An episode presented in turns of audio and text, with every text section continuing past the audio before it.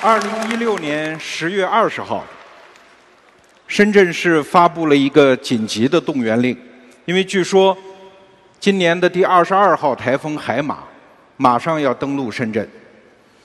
那好，既然台风来了，市政府就做了各种各样的预备动作，因为这是建国以来十月份登陆广东的最强台风，那就准备了各种冲锋舟、救生衣、照明灯。然后还在易涝路段、机场、车站布置了大量的警力，全市停课、停业、停市，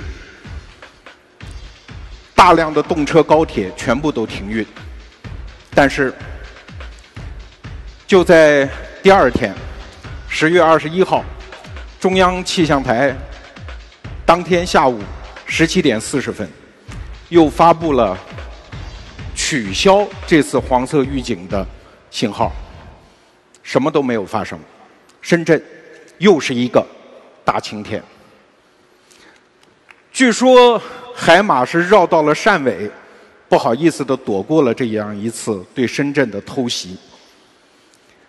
这其实是我们所有创业者都最喜欢的那种故事类型，就过程当中特别波折，但是临到末了，皆大欢喜。一场虚惊，什么都没有发生。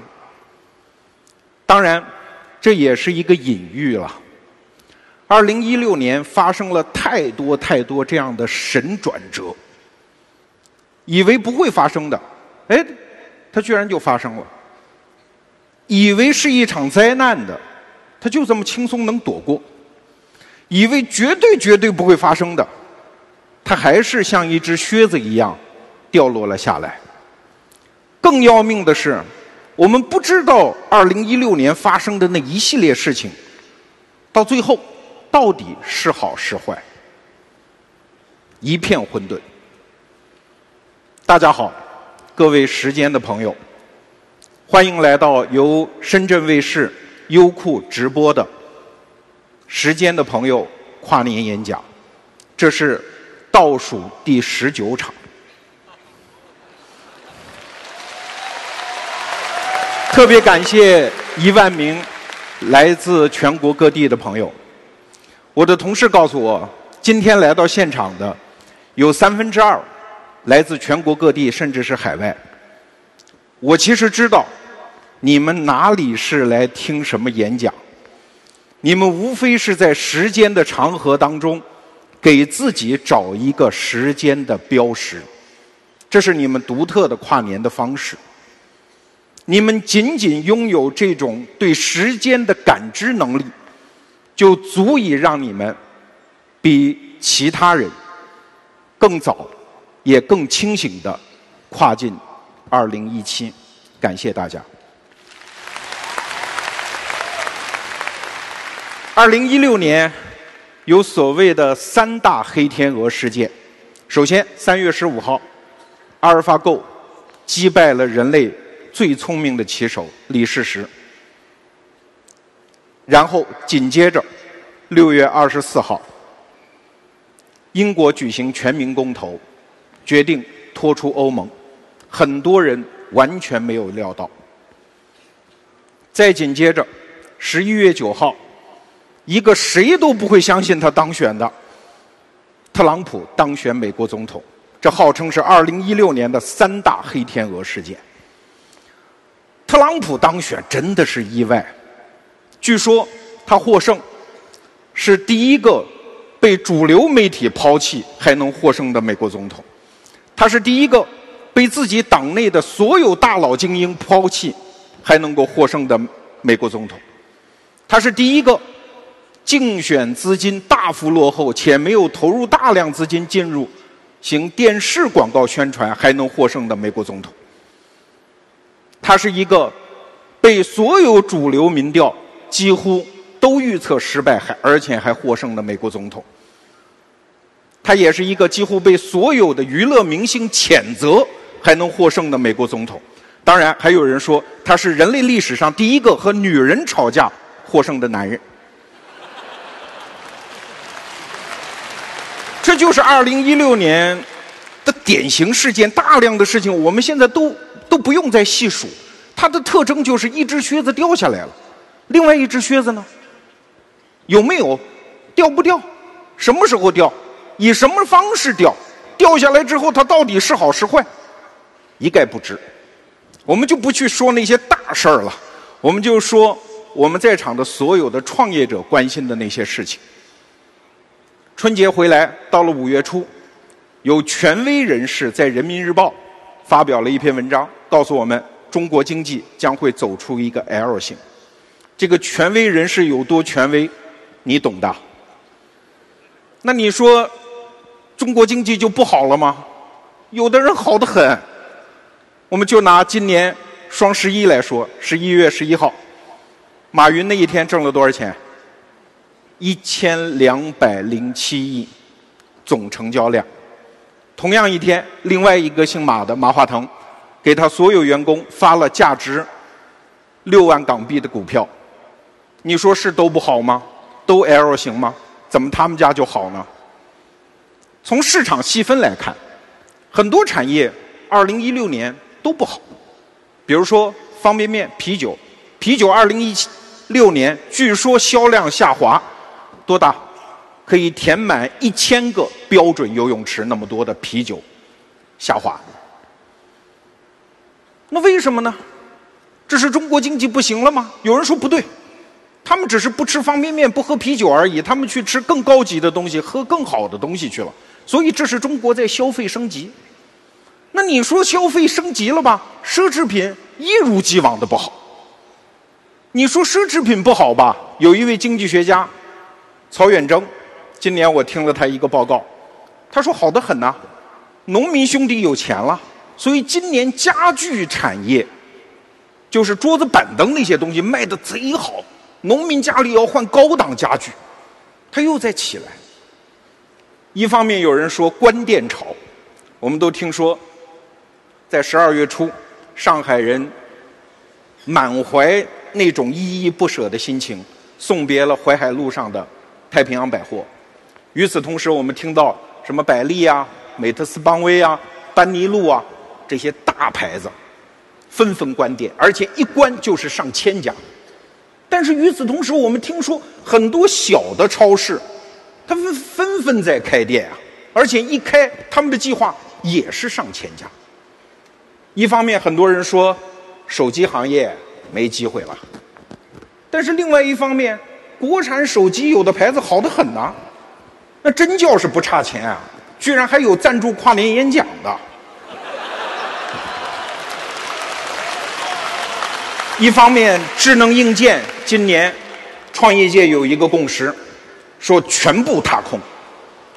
但是话别说早了，有一个大疆无人机，据说今年就很好。那你说是环境不好，还是方法错了？是行业不好，还是人不对？这事儿真的说不清。我们再来看钱的情况，今年有两个词儿在我耳朵边上晃来晃去，晃来晃去。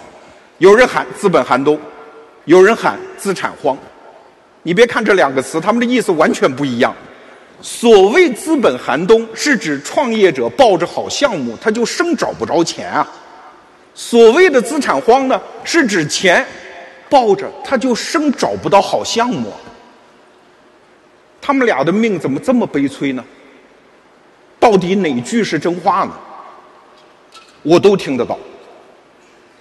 今年很多投资人都在发声，比如说滴滴原来的投资人叫王刚，他在真格基金的一次会议上，几乎是那那真是掏心掏肺的喊说：“大伙儿啊，去挣钱啊，去挣每一块钱，全公司一起去挣每一块钱。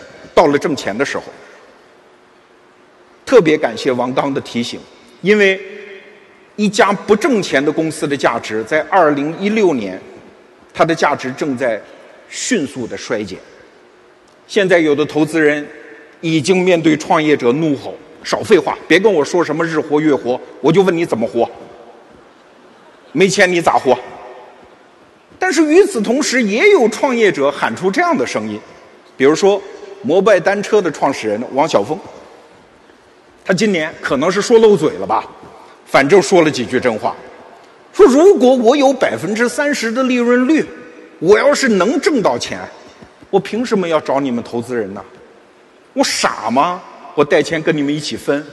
你们投资人的使命就是在我们还不知道怎么挣钱的时候，把跑道给我们垫上，让我们起飞，这是我们协作的前提呀。我觉得王晓峰是这个，因为今年当红榨子机的创业者真的是不多，只有他有胆气对投资人喊出这样的声音。我代表创业者谢谢他。再来看资产，二零一六年。房价涨得那真狠呐！我已经特别犹豫，说我几年前做出来的把房子卖掉的那个决策还对不对？二零一五年跨年演讲，我请段毅来做发愿者，当时他说了一句大话，说二零一六年我要为一千万买房人做服务，当时就在北京水立方的这个位置讲的。说实话，我不怎么信。但是前几天我给他打电话，我说你完成了吗？我又要做跨年演讲，总得给你还个愿吧。他说完成了，一千万人，我心里就有数了。一方面是段毅的房多多干得好，另外一方面就是中国的房价涨得真狠呐，狠到什么程度？今年有一则新闻说有一家上市公司经营的一塌糊涂，马上就要退市了，结果卖了北京的两套学区房。保住壳了，你这上哪说理去？那我们就迷糊了，到底哪个泡沫大呀？是楼市泡沫大吗？还是股市泡沫大吗？如果说楼市泡沫大，他凭什么要把两套房卖掉就能保住壳呢？要知道，中国近一半的上市公司。他们一年的利润还不够买北上广深的一套学区房啊！但是把他们的股票只要卖掉一百分之一，就可以买好几套啊！那你说哪个泡沫大？这个时候，投资人严严又冲出来说了一句话：“说楼市、股市那叫什么泡沫？现在创业公司的估值泡沫才叫大。”所以哪个泡沫大，又是说不清楚。我们再来看人，其实我最关心的是人。进入十二月的时候，我的跨年演讲的稿子就得写词儿了嘛。我经常写词儿的空闲时间，我就问问旁边的人，我说：“这乐视它是倒还是不倒？这倒了，它就是大事儿啊！我跨年演讲就得讲啊。”这还不倒？当然，我盼着它不倒啊！你看，人的命运也是一片混沌。还有一个人，去年我在北京水立方跨年演讲，我挺他，我说他一定会赢，他不会输的。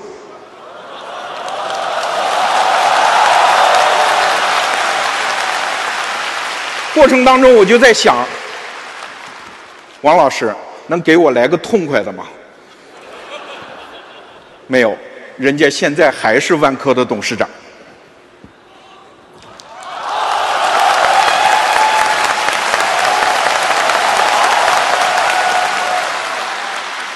很多事情真的是看不清楚。二零一六年最大的特点就是靴子在天空飞舞，它发生了太多太多的事情。我们今天看见我屏幕上给出的这些事件。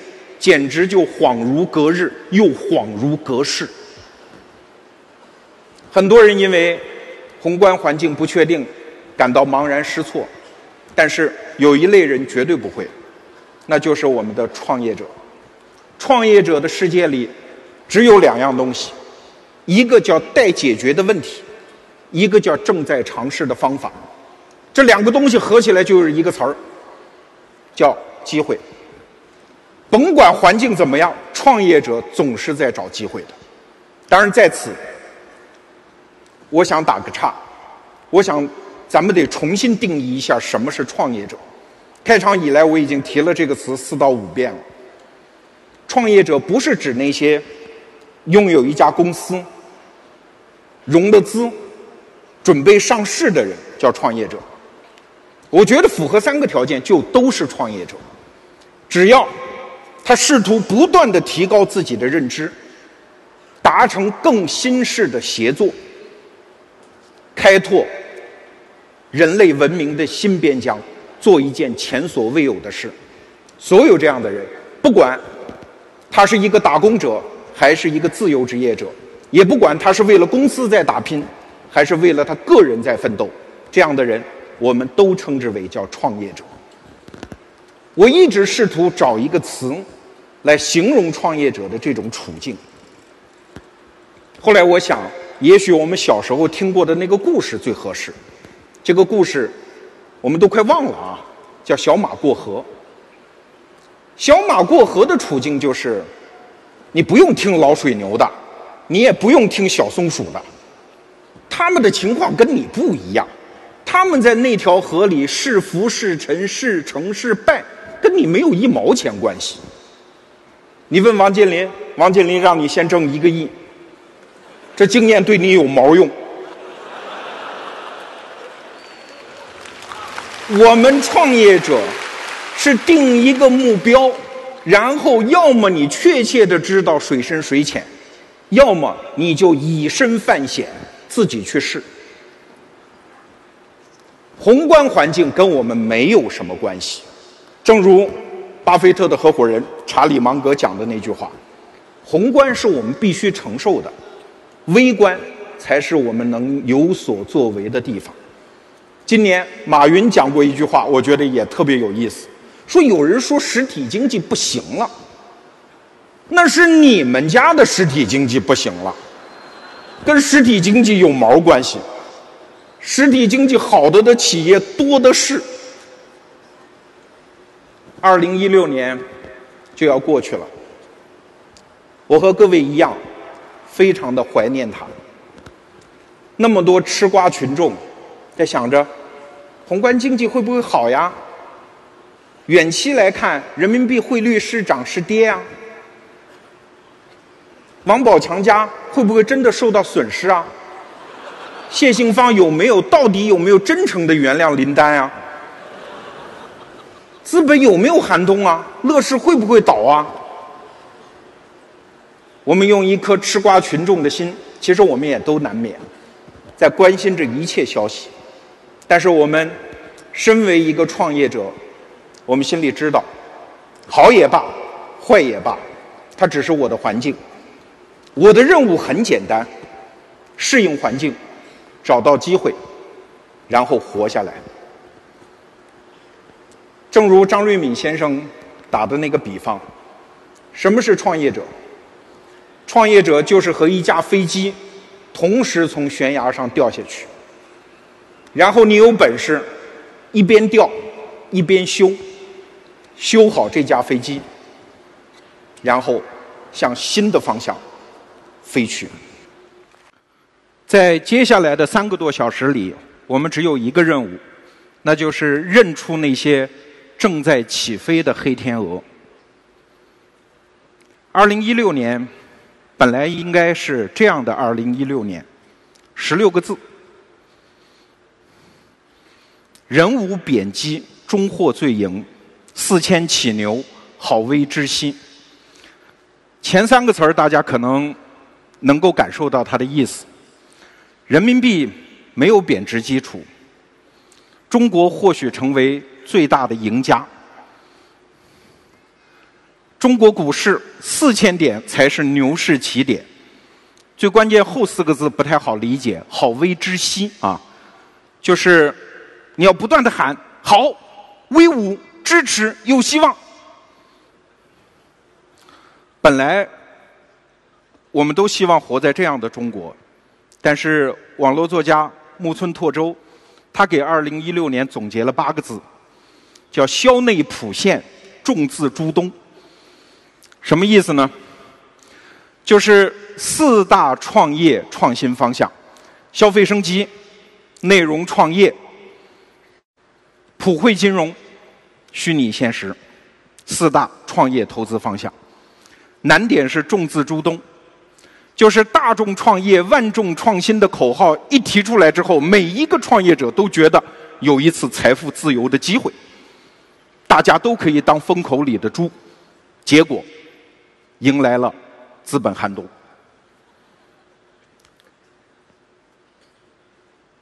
这就是黑天鹅。很多人提到黑天鹅的时候，会觉得迷惑。但是我们创业者是什么属相的？不在十二属相中，我们属癞蛤蟆的。管它什么白天鹅、黑天鹅，吃到肚子里都是机会。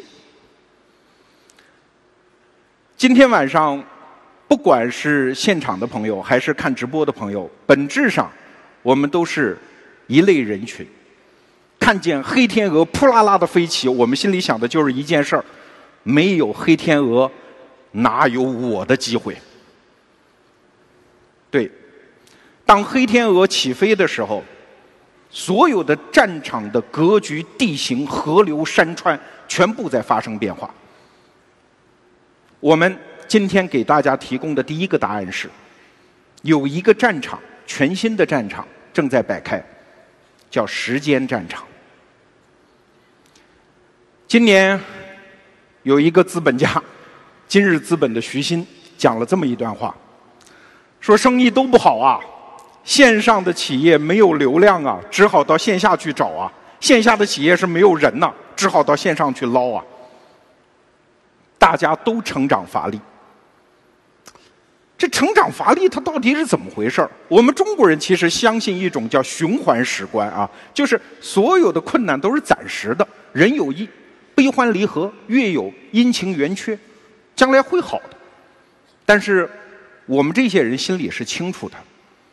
有一些趋势，它虽然微小，但是坚定。它不断的往前走，它不可逆。就像中国的城市化、中国的老年化、科技的进步，都是这种微小的趋势。短时间看，也许你会失望，但是只要累积出一个时间，你会大惊失色。这就是小趋势的力量。二零一六年，我们感受到的最可怕的小趋势的力量是：互联网人口红利结束了。去年，网上还流行一个段子，有人问他爸：“爸，你有微信吗？”他爸回答说：“在家说话都没人听，哪有什么微信？”今年可不一样了啊！二零一六年，在座的想一想，哪家的爸还没微信呢？装满了。最新公布的数据是这样：微信的日活用户已经突破了七点八亿。中国才多少人呢？中国互联网的移动化过程也快完成了。现在中国的手机，智能手机，我看到的最新的数字。是六点五六亿部，中国手机市场也几乎饱和了。也就是说，该有手机的都有了，该上网的也都全上了。结果呢？结果就是，原来你以为移动互联网是一个那么大的天地，你可以像一只蝴蝶一样在里面飞舞。对不起，现在请落到地里，不是池塘里，是泥浆里。厚的一塌糊涂，请在泥浆里学会游泳。不久前，企鹅智库和我们合作发布了一份报告，叫“分水岭”。我特别喜欢这个词儿，什么意思？就是你分明知道，在这道河的那边，在这道山岗的那边，有一个全新的世界，你不知道它什么样子，大事即将发生。那发生了一些什么大事呢？我的观察，二零一六年，大公司的优势已经牢不可破，越来越巩固。现在阿里、腾讯这样的巨无霸、巨头型企业多挣钱啊！二零一六年的三季度，阿里每天挣三点七亿，微信啊不是微信，腾讯一天挣四点四亿。也就是说，王健林在午夜十二点的时候跟马化腾说：“你先去挣一个亿，天还没亮，马化腾挣完了，就这么大的优势。”二零一五年，整个中国的线上的电子商务交易三点八万亿，阿里一家占了三万亿。前不久我在杭州见到马云，他告诉我今年还不错，三点七万亿。人家涨得就这么快。有人算了这么一笔账啊，BAT 用整个互联网从业人员大概五百万，大概五百万这个人数当中的百分之三的劳动力。创造了这个行当近乎一半的产值，那就奇怪了，剩下百分之九十七的人在干嘛？我拿出纸来打了个草稿，发现百分之九十七的互联网人，他们平均一年产生的财富还不到他们城市的平均水平。互联网人可怜，在拉后腿。马云经常讲一个句式。说一个坏消息，一个好消息。坏消息是经济不太好，好消息是大家都不好。但是马云这句话说的可不老实，他们家就很好。二零一六年排名前五十的 APP，BAT 三家占百分之五十六。排名前十的 APP，手机上的那些应用。有九个是他们 BAT 的，人家就是这么大的优势。所以去年我在中关村创业大街，还经常能够看到年轻人满怀梦想，说我要颠覆 BAT。今年我再也没听到过了。对，去年跨年演讲我就提醒，BAT 是人类商业文明的一层，这一层会固化，他们的优势会牢不可破。我们创业者唯一可以做的是在下一层跟他们去博弈，占他们的便宜。很多人其实不太明白那些大公司、那些巨无霸、那些巨头们他是怎么想的。今天我就泄个密，巨头们他们是怎么想的？我想到一个比方，就巨头们的世界观是古埃及人的世界观。此话怎讲？各位有到埃及旅游过的吗？我当年去的时候，导游告诉我说，古埃及人呢特别怪。你会发现，我带你参观的所有的景点都是为他们死后建筑的。古埃及人为自己活着时候建筑的建筑，没有一个留下来。他们觉得现世不重要，未来才重要。这就是 BAT 这些巨头的想法。我们创业者害怕什么？没有现在。巨头们害怕什么？没有未来。这就是我们占他们便宜的机会。所以，很多人已经明白了，与其和 BAT 这个公司或者他们的产品去博弈，还不如去跟他们的投资部门死磕。所以，二零一六年中国的创业市场上，我觉得有一种生意叫代孕生意。带你怀孕的生意，就是我就做一个项目，这个项目它看起来很有前途，然后我就瞄着你 BAT 的需求去做，我就不信有一天我做出一点点苗头，你会不收购我或者不投资我，让我认到这个干爸爸，这不是开玩笑，这是一个真实的情景，过去几年。江湖上所有的创业者，已经基本上分成了这样的门派，其中阿里和腾讯这样的门派是最大的。也就是说，现在市场上的创业者，两个选择：要么姓马，要么姓马。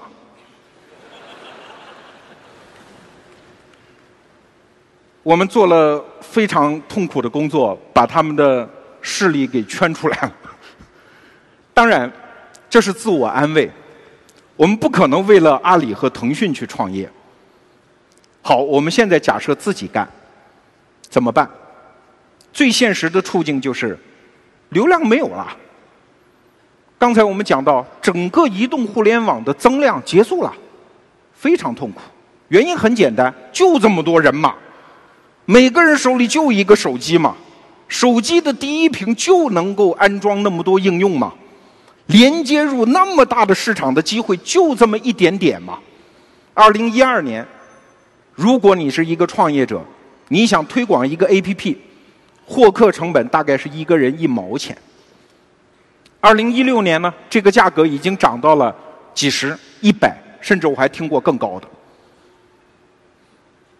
用户规模不增长，但是创业公司的数目在增长，手机 APP 的创生。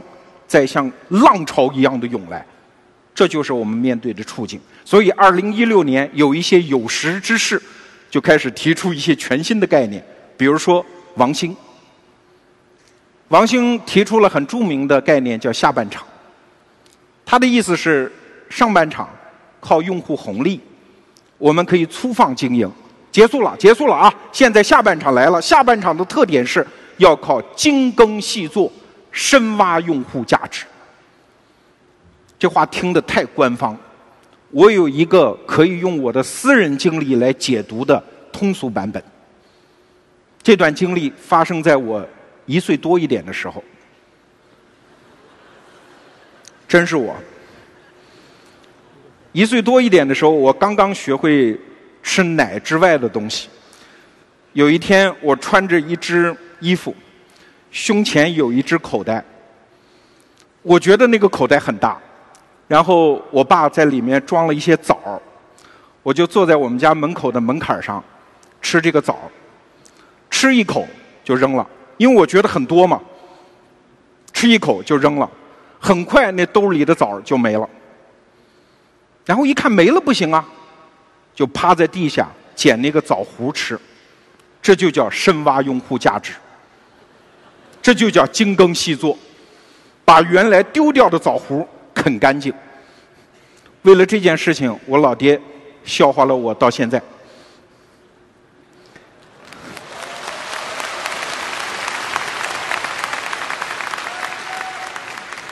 这其实是一个特别重要的变化。投资人李峰今年讲了这么一段话，说。创业者过去太习惯找进水龙头，现在我们要关注找出水龙头，因为过去水流是不进的，现在我们捏呆呆发愣看着这仅有的一缸水，关死出水龙头，在里面找到我们能挣到的每一毛钱，这意味着很多东西，意味着钱不能乱花了，意味着原来我们用各种各样的办法试图把新用户。先弄进来再说，那种思维方式过时了，意味着我们老的手艺都没用了，意味着我们新的手艺谁都不会啊。这就是这个市场的现状。把每一个枣核捡起来，吃干净，这是二零一六年之后创业者必须要做的一件事情。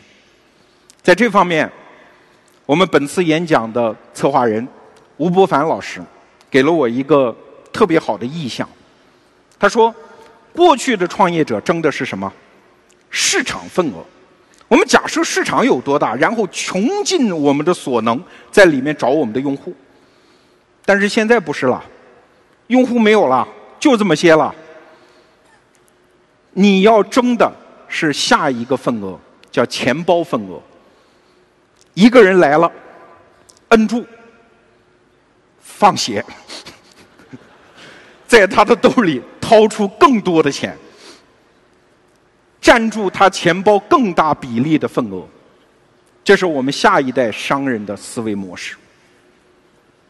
二零一六年对我来说有一个时刻特别震撼，那一天我看到了一句话，这句话是万维刚老师说的。后来我找他要这句话的精确表述，他给了我这么一个公式，鬼都看不懂。我把它翻译成人话：以有限的时间除以无限的信息，结果是零。一条信息在未来的互联网的世界里，它能传播出去的命运，基本上趋向于传播不出去。这件事情特别残酷。为什么？因为和我们原来对互联网的认知原来完全不一样。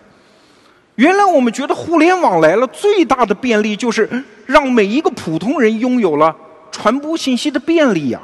一个人发一条微博，结果就天下皆知；一个人做一场演讲，没准儿那个手机卖的就特别好。我们老罗家就特别擅长干这个事儿。但是二零一六年，我们发现这一招不对，每个人都缺流量。为什么？一个人只有二十四个小时。每天只有那么一点时间，可以通过手机或者其他互联网的工具，去关注其他的世界。时间是一个固定的池子。对，意识到这一点的时候，我发现我抓住了二零一六年的第一只黑天鹅。时间是一个战场。受到这个启发，我提出了一个概念，叫“国民总时间 ”，G。D T，国民总时间这个概念，它不像国民生产总值那样每年还能波动，它并不波动，它几乎是一个恒定的总量。当然，国家也在想办法增加这个总量，比如说鼓励生个二胎啊。但是，看着这几年的数据，中国人平均每周上网的时间二十六点五小时。这个数基本已经稳定下来了，几乎不会再有再大的突破。所以我们就这么算吧，假设中国有十亿网民，假设每天每个人在互联网上花五个小时，我们一年全中国市场拥有的国民总时间只有一万八千二百五十小时，这就是这个池子我们可以指望的总量。美国人其实也有类似的体会。美国科技界一个有一个著名的评论人莫博士，他说：“据我的观察，绝大部分用户一个月都不会下载一款应用的。就在我写这篇文章刚刚，我卸载了我手机里面的一半应用，因为我发现即使我下载了，我也不用它，特别残酷。手机只有一个手屏，我们所有的产业。”都在和手屏里的微信、微博、今日头条等等这些超级应用去竞争。企鹅智库的一个数据告诉我们，二零一六年的六月，微信公众号已经达到了两千万个。当然，我知道现在这个数字远远不止，大概两千五百万个以上。至少在我身边做微信公众号的，已经比看微信公众号的人要多了。就这么残酷的一个战场。所以，任何一个人想通过做内容，想通过秀自己，再来一次天下皆知的奇迹，这件事情不是越来越容易，而是越来越难。互联网、移动互联网来临的时候，许下给我们一个假象，好像世界无穷大。几年运行下来，结果就是就这么点儿大。这要成为我们观察下一个阶段商业的一个全新的角度。首先，时间会变成终极战场。什么意思？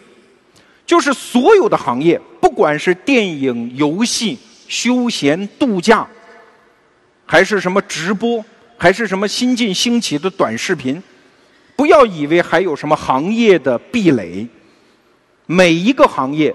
都是在这个时间战场当中，要自己的一杯羹。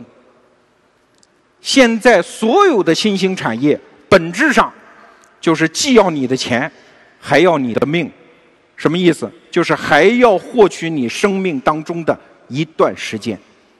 一个咖啡馆和一个出版社，一个度假酒店和一个游戏，本质上他们都是竞争对手。奈飞的 CEO。讲了这么一段话，说所有争夺时间的企业都是我的竞争对手。游戏业大佬印书岭也讲过这么一句话，说我们游戏行业互相之间的竞争那算什么竞争？我们真正要抢的是人家体育业和娱乐业的生意，所有的时间都归我。所以。这场竞争围绕时间，或者具体的讲，围绕你手机的第一屏正在展开。二零一六年，张小龙，微信的大产品经理，神一样的人物，说了一段神一般的话，说微信有一个基本价值观，就是一个好产品是用完就走，不要拉住用户的时间。哎，好像和我们今天的判断完全相反，对吧？今年我们公司就发生过这一幕，我们的产品经理跟我们在讨论的时候就说：“张小龙不是说的吗？不要牵住用户的时间，用完就走。”我说：“呸！微信是用不完的，你怎么能相信张小龙的话呢？只要你不是微信，你在这个市场上，你有什么资格那么傲娇，还用完就走？”明白了这一点，你就会理解马云的焦虑。今年十一月份，支付宝干了一件事情：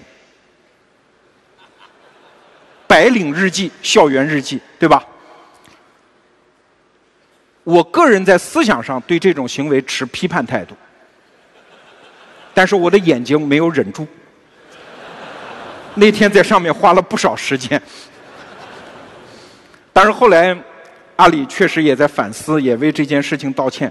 但不管怎么讲，从这件事情，其实我们也可以看到，即使如巨无霸一样的阿里，他也在为获得用户时间而焦虑啊。他要的哪是什么社交？他要的就是为什么我们的产品那么悲催？跟张小龙主张的一样，用完就可以走嘞，应该用完不走才对嘛。还有一个悲催的产品。啊，这是微信的数字，还有一个悲催的产品，美图秀秀，它就是典型的张小龙说的那种，对吧？用完就走。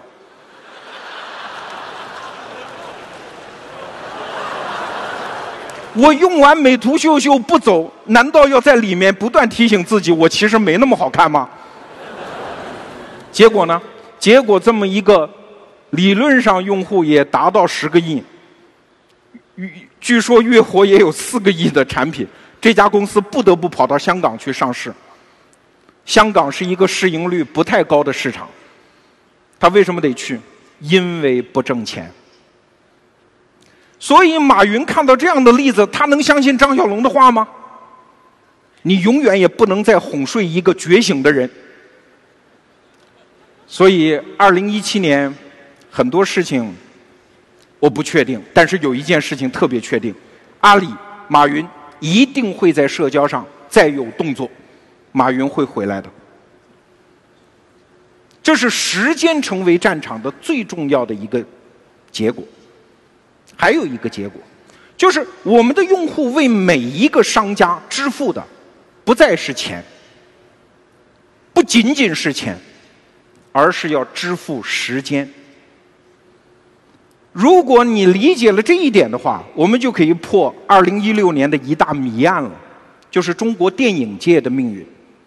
我们来看几个数：二零一六年年初，中国一共拥有电影屏幕大概是三万块，到今年年底大概是四万块，这个成长非常的快，百分之三十几。但是结果呢？中国的电影的总票房，二零一五年四百四十亿，二零一六年。将近四百五十亿，几乎原地踏步，怪了！这么一个新兴行业，那么多大佬玩了命的往进冲，居然二零一六年止步了。有一些经济学常识的人都知道，经济越不好，娱乐业应该越好啊。为什么二零一六年的电影业这么惨呢？当然，有人说很多原因啊，说二零一五票房是假的，二零一五大量的票补，我们都不说那些。猫眼的老板郑志浩给我提供了一个洞察，说看电影这事儿，在二零一六年和二零一五年已经不是一回事儿。为什么？因为它要耗你的一段时间。看电影大概两个小时，前后的路上还要时间。你会花三到四个小时来支付给一次电影，如果它不好看，你面对的风险已经变得非常大。看电影已经不是一次碎片时间的支付，是一次整块的支付，很多人付不起。所以有些电影有人说不好看，片方才那么抓狂啊！你这不是毁我生意吗？原来一个影评人说点坏话，大家说那就进电影院试试看喽。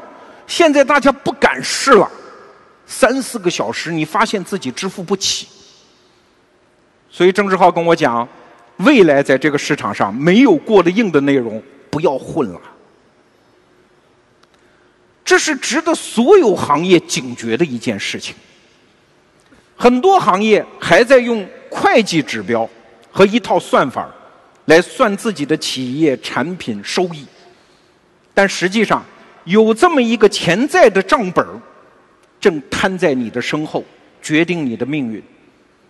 所有的产业，你的产品、你的服务，真值得你的用户花那么长的时间吗？我们来看传媒业，你真的要办那么多频道吗？你的报纸真的要那么多版面吗？我耗不起。再来看出版业。你一本书真的要写那么厚吗？你有那么多话要跟我们说吗？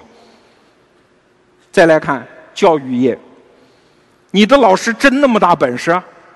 规定时间、规定地点让我听你的课，一课还就四五十分钟，有的演讲还动不动搞四个小时，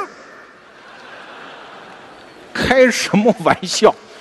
居然还用点名这种方式要把人圈在现场？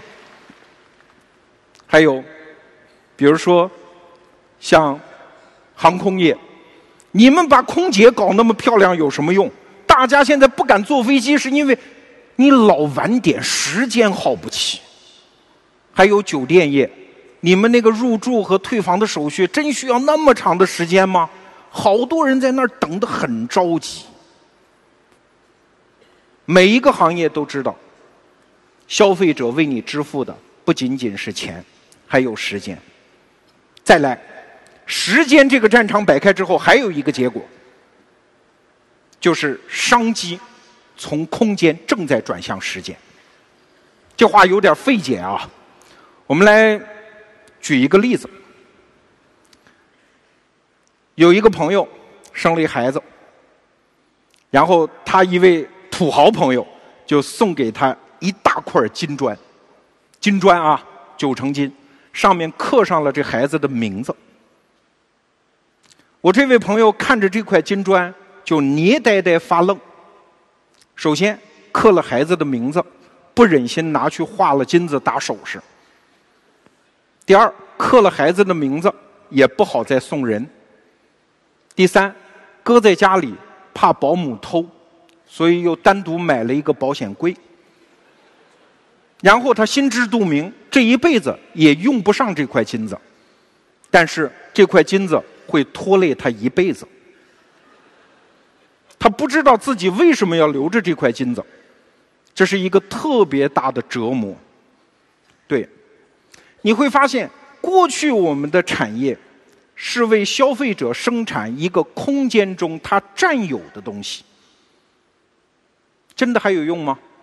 今年过年，在座的各位肯定会收到什么刻着你名字的台历呀，刻着你名字的一个 U 盘呐，等等，这种小礼物满天飞。我们对待这些占用我们空间的物品，态度是不是越来越不礼貌啊？经常随手就给它扔掉啊？对，房价这么贵，还占我的空间，讲不讲理？有一个著名的问答是这么说的：说在这个时代，哪些事情做了马上就可以提高生活品质啊？答案很简单，扔东西。这就是围绕空间展开的商业机会，正在饱和，正在耗尽它的势能。那机会下一个出现在哪儿？就是另外一个维度，时间。因为我们每个人的体验。本质上是一个时间现象，围绕体验的商机正在展开它的翅膀。所有的体验都是本质上的一段时间。这一轮消费升级一定不是把更贵的东西卖给更傻的人，而是换一个维度，优化那些有钱人的时间。消费升级。在我们的身边正在展开，有的时候你看到的东西是一模一样，但是它背后的那个道理正在发生变化。同样是感谢吴伯凡老师，他给我提供了一个意象，我觉得特别能说明这个问题。围绕空间的商机，比如说茶，用户不会再为柴米油盐酱醋茶的茶而付钱，用户会为琴棋书画诗酒茶的茶而付钱。这两个茶的区别是什么？上一个茶是你空间当中的一个物件，而下面。琴棋书画诗酒茶，这里面的茶和周边的每一个字，都代表一段美好的时间。现在的人是肯为一块点心里面装进去的一枝花瓣而付钱，他们会为了企业创始人的一念坚持而付钱，他们肯为了一张漂亮的招贴画，因为感动了他而付钱，他们会为。奖励自己一下，而不是向别人炫耀一下而付钱。他们会为了故事而付钱，他们会为了细节而付钱，他们会为了说辞而付钱，他们会为了想象而付钱，他们会为一切让自己生命的某一个瞬间突然能够变得美好一点的东西而付钱。未来，在时间这个战场上，有两门生意。会特别值钱。第一，就是帮别人省时间；第二，就是帮别人把省下来的时间浪费在那些美好的事物上。下面我们来捉第二只黑天鹅。我们还是要回到时间这个话题，因为每一个人的时间都被占满。每一个人都不得不面对无时无刻的时间的选择，所以时间这个东西已经变质了，它变成我们自己。我们选择怎么花时间，其实已经正在改变我们自己。今年我看了一篇文章，心理医生李子勋先生很有名的啊。有一天，有一个患者就去找他，也不算患者，就是。自己有一个天大的难题，他说：“我的这个女儿，她的父亲经常出差在外，不回家，然后回到家之后呢，孩子就不认他，不叫他爸爸。请问怎么办？我怎么教育这孩子应该对他父亲好？”李子勋的回答我特别喜欢，说这是这个父亲的选择。他既然把百分之九十九的时间上花在工作上，他就没有准备选择父亲这个角色，这是他应当承受的。对，特别残酷。当时间没有了的时候，我们其实每时每刻用花时间的方式来雕刻我们的人生。我们使用时间的方式，就是我们塑造自己的方式。你说你是一个工作狂，可以，就不要指望再当一个好父亲、好丈夫。你说我就是喜欢吃喝玩乐，可以，活法没有高低贵贱之分，你就这样决定了你的人生，特别残忍。不要谈你的愿望，你每时每刻对时间选取，都在暴露你人生的底色。不要听他说什么，就看他怎么花时间。有一天，我老婆就教育我说：“你再不锻炼，再再不健身，你说你为对我好，你肯定是一个没有远见的人。你很快就嗝屁。你对家庭负责，你现在就应该去减肥，不要扯别的。你现在对时间的选择，就暴露了你这个人的本质。”这话说的我哑口无言。对。当时间变得已经成为我们生命的雕刻刀的时候，很多东西在发生变化。这就是我们下面要讲的这个主题：服务升级。怎样去帮助人去雕刻他的时间？世界上美好的东西实在太多了，他们都在找我们要时间。所以刚才我们讲，时间是战场。时间也是货币，而且这样的货币真的是一分一秒也多不出来。商业的本质是什么？商业的本质不是由我们这些创业者或者是那些买卖人决定的，商业的本质是我们这些人和我们的用户在反复互动中生成的一个现象。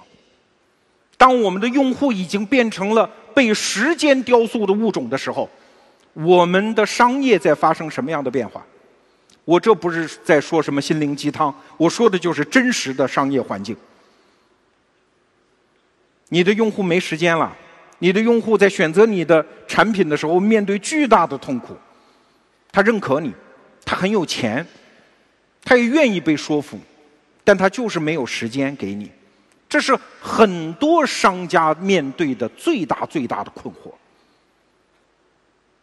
你可咋整？现在商业界摸索出来的办法无非是两类：第一类叫让他上瘾，拖住他的时间；第二类就是提供更优质的服务，优化他的时间。我们先来看让人上瘾的这一派，很有意思。这是拉斯维加斯赌场，赌场的老板算是把这一套给玩的滚瓜烂熟，妙到毫巅啊！你一旦进入赌场，是没有窗户的，你看不见外面是天黑还是天明，你就在里面赌嘛。你需要知道什么时间？赌场里绝对不会给你挂钟表，赌场会不断往里面送氧气，让它的氧含量达到百分之三十，甚至是更高。让你永远精神抖擞的在里面赌。如果你赌输了，或者你的时间已经过去很长时间了，赌场的服务员会主动给你提供一些饮料和食品，让你抖擞精神，以力再战。赌场你进门的时候，他就会给你把钱换成筹码，因为你输掉的是筹码，心理账户上的损失感会下降很多。刚才我讲的这些都是最最皮毛的这些伎俩，目的只有一个：拖住你的时间，让你上瘾。要知道，运用这一派思路的人可不仅仅是赌场，政府也在研究这件事。美国政府有一个词儿叫助推，英文词儿叫 nudge，什么意思？就是从设计一份让你填的表格开始。设计一个小便池开始，设计一个自助餐厅的摆位开始，在不强迫你的情况下，让你去按照我的意志去行动，拖住你的时间，让你上瘾。当然了，在这方面玩的最为高明的，应该算是游戏业的朋友。这张片子去年跨年演讲也用过，《魔兽世界》仅仅这一款游戏。耗掉了全世界人民五百九十三万年。如果这是一段接续的时间，五百九十三万年前人类都没有诞生。当然，这是前几年的数字，现在我估计这个数字还要大得多。这就是游戏业的本事。游戏他们的一个内在的传统就是想办法搞清楚什么样的机制、什么样的手段会让我的用户上瘾。任天堂常年的掌门人山内溥老先生，他提出来的是这四个词：收集、育成、追加和交换。我国的著名创业者史玉柱也提出来了四个词：荣耀、目标、互动和惊喜。然后我请教了我在混沌创业营的同学王新文。王新文给了我一张密密麻麻的清单，说：“你看，这都是我们玩的。”当然，我也不是很搞得懂。其中有一个词儿叫“随机奖励”，这个词儿是什么意思？就是游戏业的人发现，当给你的好处，比如说掉个分儿啊、长个血啊，这种奖励是随机的、是没有规律的时候，是最容易拉住你的时间和注意力的。这个我们大家都有体会吧？你发了一条微信朋友圈，然后你就会等着看谁来点赞，看谁来评论。关了机，一会儿点亮，怎么还才五个人？然后你心里就会想，那谁，就是那谁啊，你心里知道的那谁，他怎么还不评论？是不是在洗澡？洗完澡会不会来？为什么只点了个赞，没有发评论？到底什么意思？就这样折磨我们呐！就这种随机到来的奖励，它足以让我们每天像一只做实验的猴子一样，每天几十次、上百次的点亮我们的手机屏幕，回到朋友圈，回到各个群里看他们对我们行为的反应。对，万维钢精英日课这个专栏里，我看到有一个用户讲了这么一段话，说：“不确定的失去让人恐惧，不确定的得到。”让人兴奋，各位不要觉得你的所有的行为是你自己决定的，自由意志这件事情正在变得极其的可疑。我们假设过不了多久，人工智能发达了，人工智能给你提一个建议，你真以为躲得过去吗？即使他害你，因为他掌握你那么多大数据。他知道你什么时候意志最软弱，最听得进去话，什么时候得到一个建议之后，马上就病急乱投医。他了解你，然后他给你一个建议，好像是你选择的，你采纳了，但实际上是运算的结果。成瘾性设计，我不知道在伦理上该怎么评价它，但是在时间战场摆开之后，这是创业者必须要采用的。其实我们身边就有这样的项目，除了游戏之外，我们大家都知道，这种行为设计学正在成为几乎所有创业者要去学习精研的项目。比如说今日头条，几亿用户，每天几千万人在上面花一个半小时以上的时间，靠的是什么？靠的就是不断的你喜欢什么就给你更多啊。通过一整套算法来拖住你的注意力呀！当然，有人会批评今日头条，哎，说这个简直就是毒品嘛，对吧？让人吃了上瘾嘛。但是今日头条的张一鸣，我觉得他回答的很好，说：你们觉得精英觉得世界真实真相是怎样的？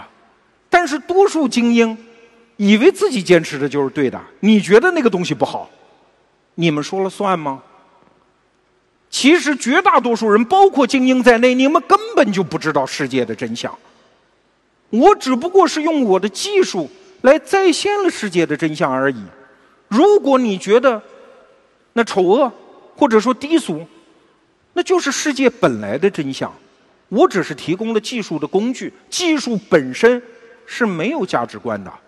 所以我并不是媒体，我只是一个技术型的公司。这是张一鸣对自己的辩护，这套辩护我觉得说得过去。Facebook 的创始人扎克伯格其实讲过类似的话，说我不想去阻止用户分享自己的意见，我也不是真理的仲裁者，我就是一个造飞机的，我是在互联网时代造高速飞机的，我不是航空公司。卖什么票，什么价格，把用户送到哪儿，我管那些。我就是一个技术派，技术没有正邪之分。我只是用技术把世界本来的真相呈现出来。如果你觉得很丑恶，那是你们自己的人性当中的那部分被显露出来，它本来就很丑恶而已。好，听完了这一派辩护，我们要回到。这枚硬币的另一边，真的是这样吗？有这么一句话：技术当然没有价值观，但是技术可以实现一个价值观。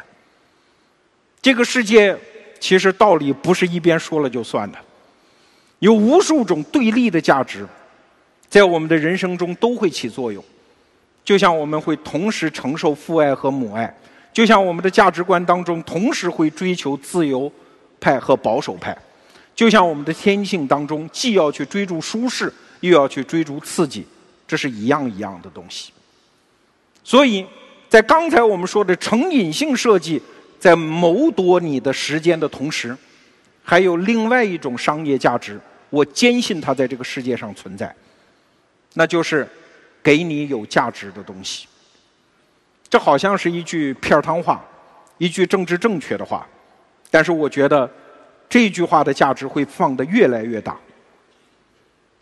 就像很多媒体在追逐用户，要看什么小鲜肉，要看歌舞，跨年我给你，有啊。但是在这儿我特别得表扬我们今年的合作者深圳卫视，他们就做的叫有志者跟我来。这么一个定位，他们就是为创业者服务的。我干了十年电视行业，我知道提出这样的定位有多大的勇气。因为他选择不再迎合任何人，我选择一个价值，我去提倡，有志者可以跟我来。好，正是因为这样的机缘，逻辑思维我们的跨年演讲时间的朋友，本来我做出来的规划，我说可能我们做到第五年的时候。会有省级卫视会直播我们的演讲，但是第二年我们就做到了，因为总有一些人会看向公众自以为是的需求的反方向，叫价值。商业在这个侧面上一定大有可为。我们把这个方向称之为叫更有价值的服务。什么叫更有价值的服务？本质上就是。带你去你不知道的地方，对，知道和不知道这件事情其实没有看起来那么简单。二零一六年，我看过这么一句鸡汤，叫“所谓成功的人生只有一种，就是按照自己想要的方式度过一生”，对吧？这句话多么的正确！但是你转念一想。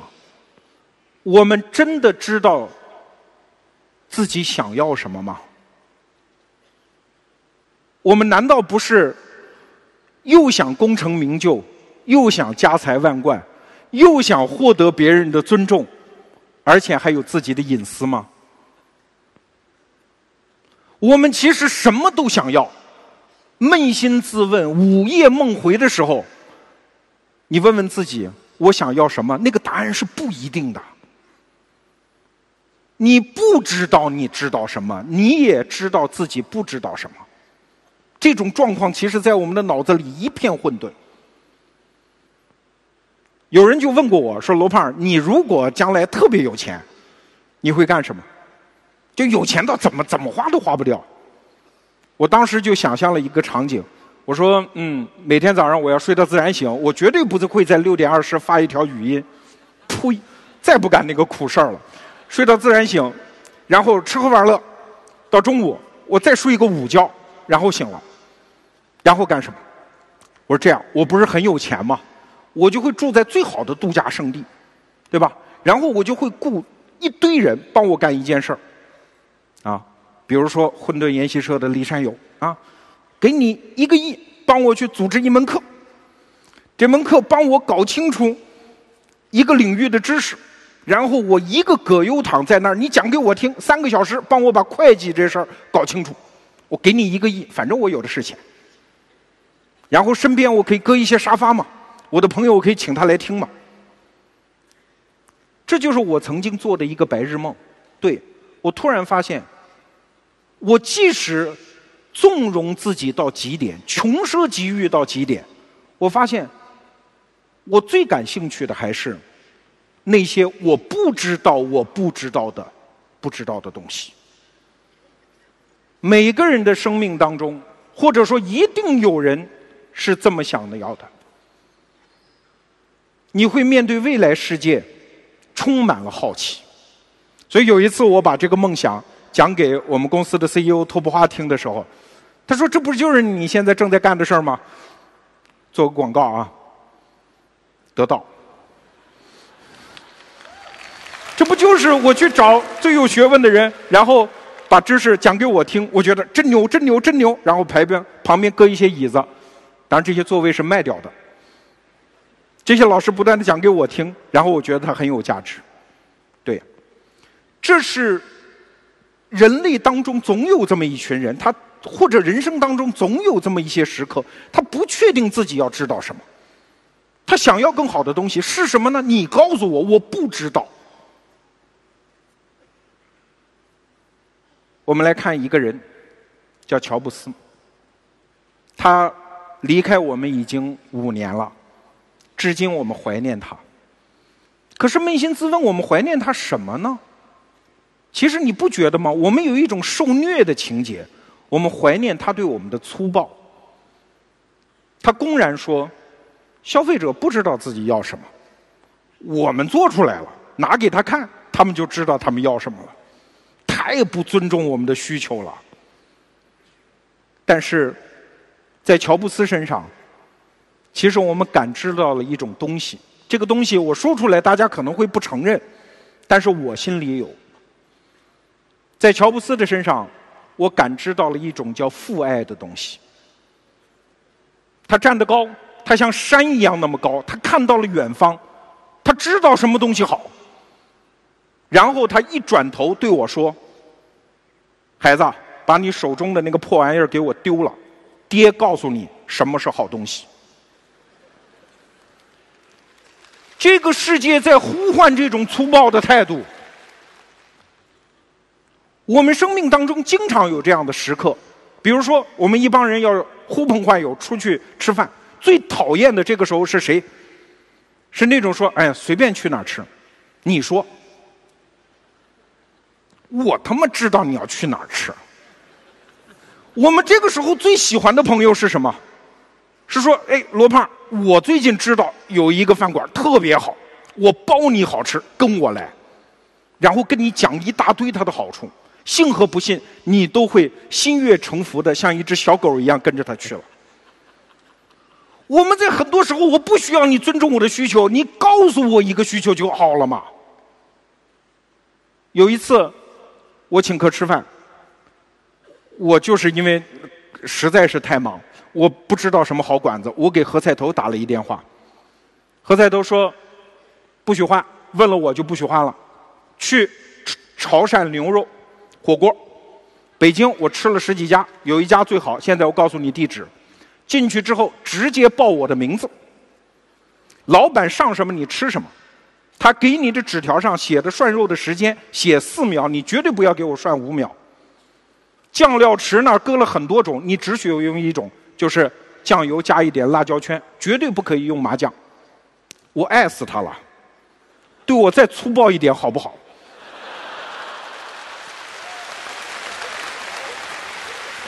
所以有一次我遇到张一鸣，在一个场合，今日头条，我说我走在你的反面，我的意思不是我跟他敌对啊，我说你所践行的叫母爱逻辑。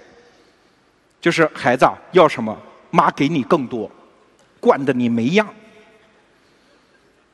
但是我总觉得我的商业生涯要走在这个逻辑的反面，走在父爱逻辑里。首先，我得站得更高，看得更远，我得知道什么是好东西。然后，我也许态度很粗暴、冷峻的跟我的用户说：“来，这个是好东西。”我把它称之为叫父爱算法。在这个算法世界当中，一定有它的一席之地。最好的服务是给你还不知道的好东西，这是下一个消费升级的方向。过去三十多年，中国所有的企业，我们所熟悉的前提是什么？是匮乏。所以我们假定企业只要干好三件事就可以了。第一，你的产能足够大。你能生产出更多的东西。第二，你的品质管控足够好，你的产品和服务的质量是过硬的。第三，你把价格给我降下来。我们以为这样的企业就是好企业，真的吗？匮乏到丰裕时代，中国人用三十年左右的时间，一眨眼就过去了。我们现在更需要的创业者，或者说未来的伟大企业是。你告诉我我需要什么？中国市场现在处于什么样的关口？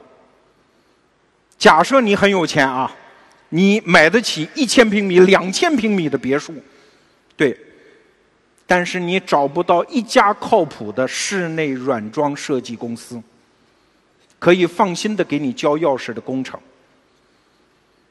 你很有钱对吧？你的父母现在病了，你说我能不能用医疗直升机把他直接送到医院，住进最豪华的病房，有最顶级的医生对他进行医疗？我愿意花钱。对不起，中国市场没有这个服务。你说我现在生了一个孩子，我工作太忙，我愿意花钱，请最棒的育婴嫂。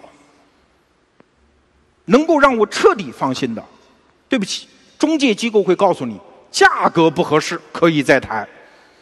见面面试，你可以面试一百个育婴嫂，随便换，想要满意的没有。我们的市场正处于这样的时代，你想要一个足够好的东西是没有的，所以我在向我的一个同学最近不断，我见他一次面，我就。在劝他，我说创业吧，二零一七年有一个大机会，去做家政。你应该到二幺幺大学里面的毕业生当中去挑选保姆，去向最好的英国管家或者是菲佣去学习他们的保姆的技术。你给出高工资，给出许诺，干两年之后，要么转岗当培训师，要么我退你一笔青春损失费，你改行。更好的分工，更好的专业分工里面诞生的更优质的服务者。中国经济正在呼唤这一群人。这种行业到处都有，不要给我卖什么健身卡了，好不好？派个人盯着我，看着我每一顿饭，让我把肥减下来。不要再让我定制什么西装，什么细到纽扣上的线的颜色。我一个直男癌，我懂什么选择？你直接给我一年四季配好了不就完了吗？我愿意花钱。所有这些服务的升级，用粗暴的态度，无视我需求的态度，直接给我一个结果的服务，这就是我要的。在一个消费者不知道自己要什么的世界里创业。这是二零一七年的大机会。二零一七年，你等着瞧，一定会出现这样的企业。他们不会以低价来诱惑市场，因此可以轻松的盈利。他们提供你原来用钱也买不到的东西，所以也不存在什么营销难题。他们不相信什么认知盈余、共享经济，扯。好东西、好服务就应该挣钱，凭什么免费分享？专业人员在专业分工中提供专业的服务，其中的佼佼者应该获得有尊严的收入和满意的利润。接下来，我不得不拿我们做的事儿举个例子。你知道我要提得到了，对。其实我们下决心在二零一六年推出得到这种好像逆时代潮流而动的知识付费项目，本质上我就发现，所有传播知识的领域其实好像都不再提供服务，而是产品。比如说出版业，出版业出的是产品吗？不，它出的是产品而不是服务。书卖给你之后，没事儿了。我关心的，作为一个出版业的编辑，我只关心你拿起这本书一分钟之内是不是决定下单。再看一个产业，传媒业，传媒业是在为你服务吗？当然不是，他是为自己的广告主服务。他要的只是拿住你的时间。还有教育业，教育业是服务吗？他服务，他凭什么还点名啊？凭什么扣住我们的毕业证不发呀？凭什么派什么辅导员啊？管理我们的日常生活，不，教育业本质上是现代社会酝酿出来的一种社会管束体制，它不完全是服务业。这原来是二百多年的工业社会传递知识的三大产业，但是我觉得现在有一个机会出现，就是我提供知识服务。这个知识服务的场景，其实灵感来自于。已经今年臭大街的一个概念叫 O2O O。我们在说，互联网让每一个普通人被赋能，成为一个君王。他应该拥有自己的朝廷。这个朝廷什么样？御马监现在由滴滴干了。御膳房呢？有什么美团、饿了么、百度外卖干了？那凭什么不能有一个翰林院呢？你们是君王，你们掏钱，你们雇了一帮有学问的老先生在翰林院里待着。我现在想吟诗作赋，读一点圣贤经典，知道一点美国的最新的认知。来，叫一老头来跪我面前，好好说。这叫服务，凭什么我们站起来叫老师好啊？老师是你雇的。这个世界，这才是真正优秀的服务业。有人出钱，别跟我谈共享经济。而另外一方面，他之所以能够服务于你，挣你这个钱，是因为他懂的事情你不懂。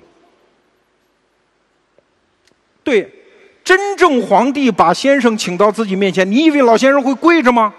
先假模假式的跪着，然后他跟皇帝讲，他仍然是老师。这是一种过去我们的市场不太熟悉的人和人之间的关系，一种尊卑的重新拟定的秩序。对，所有的行业，不管你原来在做产品还是做服务，你必须从产品到服务，必须从初级的服务到更好的服务，在演进。这是一个层层叠叠的机会，市场给你释放了无穷的空间。比如说，我们今天的赞助商 vivo 手机，我跟他们的人来聊的时候，他就告诉我，别人都在生产手机，他们就琢磨着怎么能够把手机转化为一种服务。比如说，他们就觉得，如果你还认为它是手机的话，你就应该做通话功能；但是如果你认为它是服务的话，那可能我们要把精力放在摄像头上，对，这就是一种从产品到服务的思维的转化。我再举一个例子，北京有一家餐厅，云南菜，叫云海肴。它原来每年在时令季节都会卖云南那种非常尊贵的蘑菇、松茸之类的东西，卖的不便宜哦。他们的客流非常大，川流不息，但是发现真的不怎么卖。但是今年他们只换了一句话，真的只换了一句话。他跟他们的用户讲：“云南的尊贵的蘑菇松茸要上市了，想不想吃？想吃来报名。你们心里有数的。我们这样的大企业到云南收购松茸，量大一定便宜。我们又会挑货，我们又会冷藏和运输，交给我们，我给你提供这个服务，免费。”而且没准还低价，来吧报名。你知道，同样是卖蘑菇，今年只是话术的不同，涨了二十倍。这里面是什么样的机会？其实它内涵的潜台词发生了重大的变化。原来的潜台词是什么？你要什么，我有。现在的潜台词是什么？你不用懂，交给我，我来。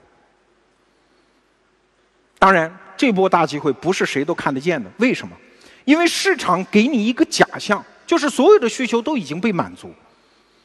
身在北京的人知道，北京周边多少度假村，可是北京人扪心自问，有一家你满意的吗？但是你怎么不满意？你不知道啊，没人给你，你看不出来啊。所以市场的机会好像在饱和，新的机会没有人能够定义出来。我们在等待每一个行业的乔布斯。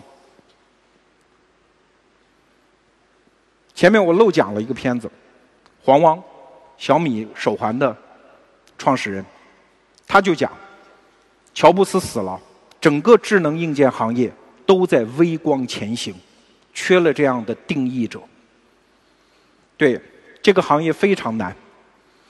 在这个时候，我们其实只需要记取推特的创始人威廉姆斯讲的一句话，他说：“我们给大家提供了垃圾食品，他们吃了。”我们就想，人们需要的果然是垃圾食品吗？不对，我们只是没有办法，我们只是不知道，除了现在喂给我们吃的，我们还有什么更好的选择？所以，服务更好的服务，有无穷无尽的上升空间。谢谢各位。下一只黑天鹅其实比较大，比我的脸还大，虚，比那谁的肾都虚。这就是人工智能。人工智能作为一个不确定性，二零一六年已经毫无任何疑义的来到我们的身边。有这么几件事儿印象深刻，除了阿尔法狗大战李世石之外，Bob Dylan 获得了今年的诺贝尔文学奖。然后，IBM 公司用炫技的心态刷了一把存在感，用他们的人工智能的机器叫 Watson，花了几秒钟的时间阅读了 Bob Dylan 一生的作品。然后给他输出了一句话，说：“Bob Dylan 先生，你的歌曲反映的是两种情绪，叫流逝的光阴和枯萎的爱情。”这是一个机器的判断。同样是这个 Watson，今年在一位日本女性身患重病，医生已经觉得自己束手无策的情况下沃森花了十几分钟时间读了两千万页的医疗文献。两千万页什么概念？堆起来大概四千米高，四千米高大概多高？二十多个腾讯大厦。十几分钟读完，然后给出了这个自己的医疗建议，救了这个女性一命。这就是人工智能在二零一六年给我们秀出来的肌肉。我们知道有一些我们不熟悉的东西正在崛起。我们的睡榻之旁不是有人酣睡。是有东西醒了，它正缓缓地坐起来，它是什么？我们不知道。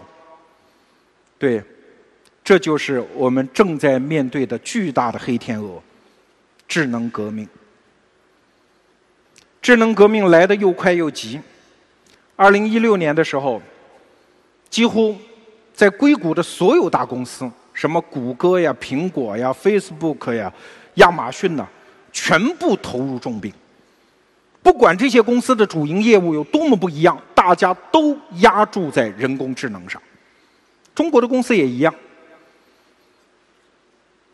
百度是最着急的，因为我们知道百度今年过得不是很好，对吧？既然这一局大家都上听了，自己牌还一塌糊涂，干脆点炮算了。所以今年李彦宏直接说：“移动互联网时代结束了，别玩了，下一幕人工智能，我是强项。”对张一鸣说：“中国最顶尖的算法工程师，主要都在百度。所以今年嘲笑百度的人，有可能笑早了。这是一个全球性的现象，大家都在压住人工智能。西方人也在这么说。人工智能技术方向尚不明朗，但是所有的大公司都已经重兵进入。”这个人是 LinkedIn 的创始人李德霍夫曼，所以第三只黑天鹅，我们就重点来聊聊人工智能。作为一个人科文科生，说实话，面对这样的课题，我本来是选择躲的。但是2016年既然要做跨年演讲，这个话题无论如何躲不过，所以我从年终的开始就访问遍了我能找到的人工智能专家。人工智能是什么？作为一个文科生，我有一点优势，就是如果我稍微听懂了一点，我会用人话把它说出来。这就是下面我要干的事情。人工智能和我们通常理解的不太一样，我简单说这么几点。第一点，人工智能它不是复制人类，不是，它跟人一点都不一样，它是另外一种。完全不同的存在。我们人的思维方式是什么？我们人的思维方式总是想尽可能去简化。为什么？因为我们太脆弱，我们用的是这个肉脑袋。虽然有的人是脑黄金，有的人是肉丸子，但是本质上我们都是在运行一个肉身的东西。人工智能它是个机器。机器和我们最大的不同就是它精力无限，所以有人说人工智能就是中国那个最伟大的虚拟人物。中国最伟大的虚拟人物是谁啊？每个妈妈都说过那个人，叫人家的孩子。他是一个勤奋的、难以想象的、又听话的、完美的笨小孩你在学习的时候，人家在学习；你在游戏的时候，人家在学习；你休息的时候，人家还在学习。我们的妈妈们不是经常跟我们讲，好像有这么一个人存在吗？对，我们假想一下，今年三月中旬，李世石大战阿尔法狗，其实李世石还赢过一局。我们想象一下，当天晚上发生了什么？李世石是在接受采访，是吃饭，是睡觉，而阿尔法狗呢，当天晚上人家输了，他没有任何情绪，他是个机器。当天晚上自己和自己下了一百万盘，你拿这样的人，你能怎么办？第二天李世石见到他的时候，他已经是另外一个存在了，是李世石通过一生的努力也达不到的那个距离，已经拉开了。这就是中国人感觉到最悲情的那句话：比你还聪明的人，还比你勤奋。你试试每天早上六点二十起来发语音。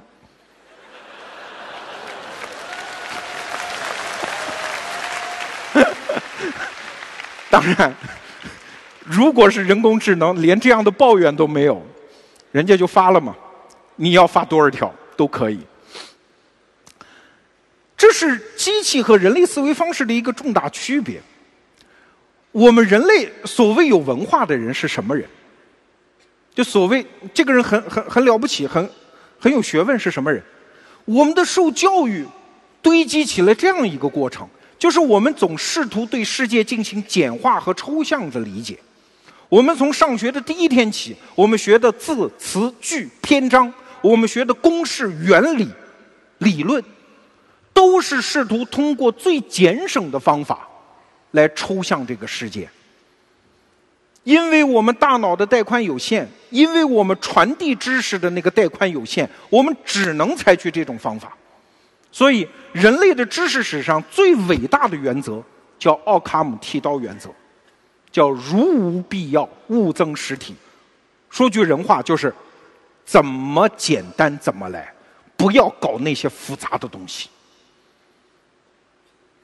但是人工智能不这样啊！人工智能它有无限的精力啊，它为什么要简单呢？它的世界里没有简化这一说呀。这是第四范式的创始人戴文渊跟我讲的一句话：人的思维习惯是怎么简单怎么来，机器的思维习惯是怎么复杂怎么来。比如说，我们人类觉得伟大的发明牛顿三大定律，过了多少年又有伟大的发明爱因斯坦的相对论。请注意，这不是世界的真相。所有这些理论的结晶，只是对世界抽象简化理解的结果。如果是机器的世界，他会这样觉得：哦，原来牛顿的世界观和爱因斯坦的世界观是因为速度的不同。那好，把整个宇宙的速度分成三千等份。如果他愿意的话，可以分成一亿等份。然后每一个等份里面再搞一亿个原理，就可以了。你看，我们现在理解人类，还需要进行抽象，比如说朝阳区群众、深圳南山区群众，对人工智能来说不存在这个词儿，你就是你，然后啪啪啪啪在你身上贴各种各样的标签，这个标签也会复杂到难以想象，他会给你简单的贴上男或者女吗？不可能。我们每个人心里都知道，我们都不是纯粹的男和女。人工智能会给你五十六种以上的性别标签。年龄，年龄叫什么标签？如果人工智能愿意的话，可以把你的年龄精确到每一秒，给每个人无穷的维度。一家店，一家店怎么可能是人工智能运行的结果？人工智能运行的亚马逊的店。他有三亿个客户，那就运行三亿个店给你了。每个人看到的亚马逊是不一样的。老天爷，我们在和一个什么样的物种打交道？我们原来人类文明的所有的基础，对他来说都不存在。他用最复杂的方式他一出手，我们就没法理解的方式，在构建他自己的逻辑。所以，人工智能为什么在二零一六年爆发？就是因为驾驭这个复杂的因素出现了。业界公认，二零一六年人工智能的爆发三大原因：算法的进步、硬件的进步和大数据的进步。算法的进步。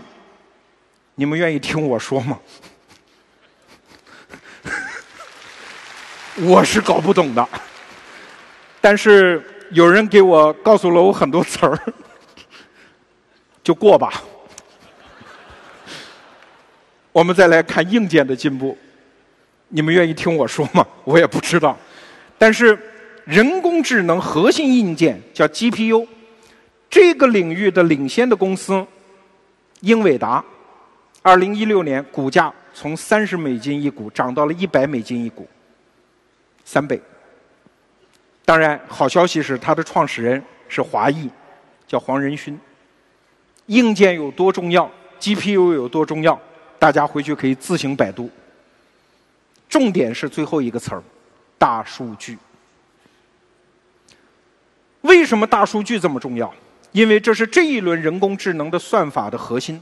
这一轮人工智能的算法核心叫深度学习，咱们别扯那么多虚的，简单描述一下一个原理。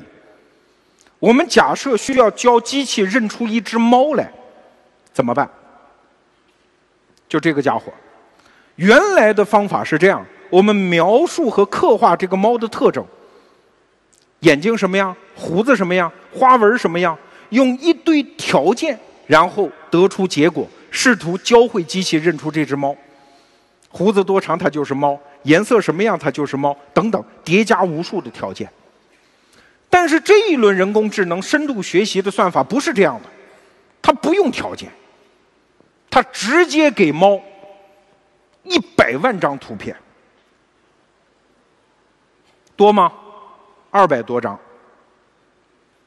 人工智能教机器认猫，至少是这块屏的。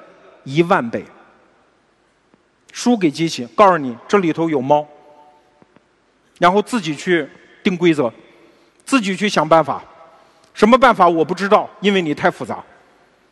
最后你会发现，数据输的越多，从一百万张到一千万张，再到一亿张，它认猫的准确性就越来越强。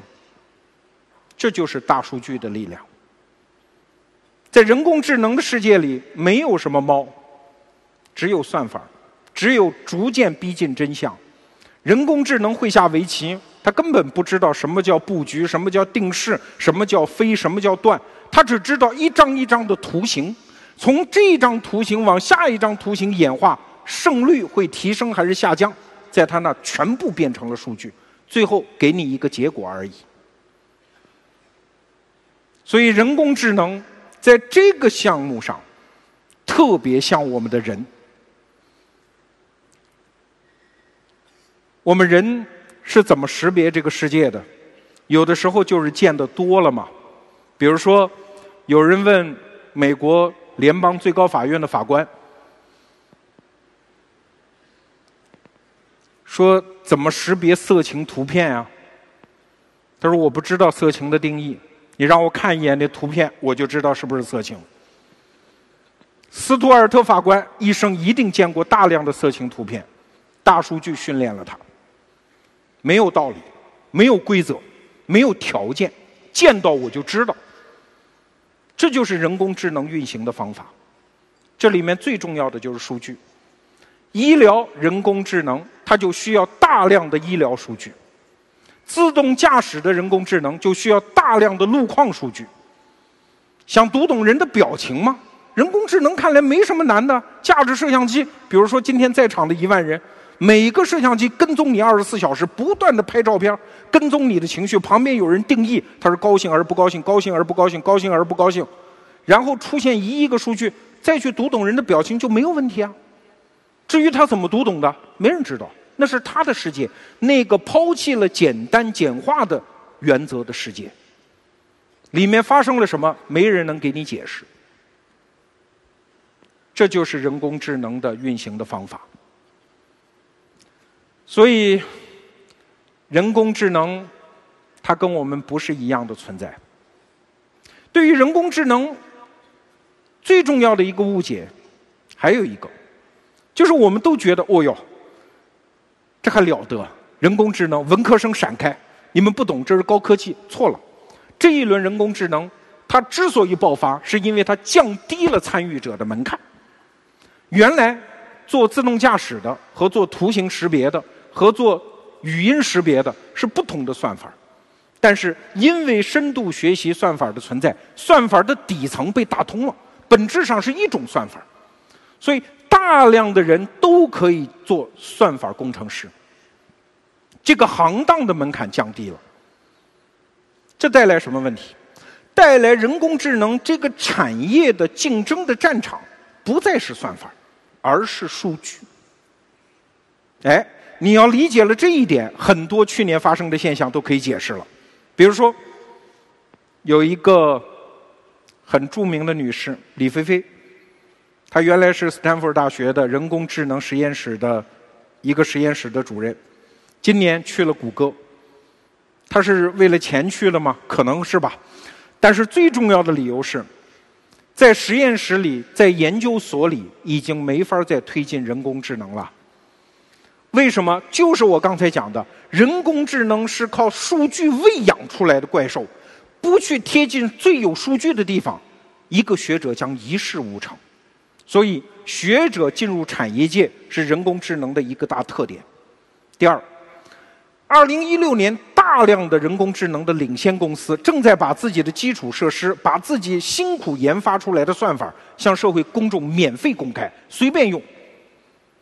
为什么？就是我刚才讲的数据才重要，算法不重要了。所以你们随便用，只要把数据留在我这儿就 OK 了。这是大公司的算盘。当然，还有一点，王玉泉跟我讲的。王玉泉说，其实大公司公开自己的算法，免费给大家用，还有一个算计，因为他们心知肚明，人工智能一定会出现下一代巨头。但是这些巨头是谁，他们也不知道。所以只好把自己的家底儿全部摊给大家用，我们就放心的用。到数据最丰富的地方去，上山下乡，深入群众，到行业一线去，谁能搞到最丰富的数据，谁能够定义出这些数据的方法，谁就可能是下一代巨头。这是现在的巨头最害怕的事情。在这儿，我顺便替王玉泉老师办件事儿，他让我给大家捎个话。今年，不，明年，二零一七年的四月十九号，这是一个多么没有节操的日子。他要办前哨大会，全球科技趋势发布。他要利用自己理解的科技，向大家继续介绍什么是人工智能。好，这是一个趋势。二零一六年，我还发现一件事儿。就是大量的创业公司，你也没觉得它有多少基础和技术储备，它居然也兴冲冲的要去搞人工智能。刚开始我觉得这可能是不是就是一个泡沫现象？比如说我的朋友富盛，他那个猎豹去年股价也不怎么样，然后老喊着转型，一转型就是人工智能，然后我就问他，我说富盛你。这公司原来不是做互联网工具的吗？怎么突然转型做人工智能了呢？他给了我四句话，叫“有苗不愁长，全靠数据养”。现在是门槛低得多，只要你敢想，打油诗一首。意思很简单，我们这样的创业公司、新秀型公司，因为我们手头有数据，因为我有能力定义。互联网产品，所以这一轮机会我有。经过多次和他的长谈，富盛说服了我。我觉得猎豹的这次转型真的是有希望，至少很多公司有希望。人工智能不是什么高不可攀的门槛，大量的创业公司在往里面涌，就是因为门槛在降低。当然，在这儿我们要说到中国人的优势。前不久，我问一位旅美华人：“我说你觉得中国的优势在哪儿啊？”他想了半天，给了我三个字儿：规模化。他说规模化的能力，是中国这个民族，是现在这个国家全球罕见的一种能力。比如说苹果，现在美国政府正在劝说苹果公司，说是不是生产手机挪回到美国本土？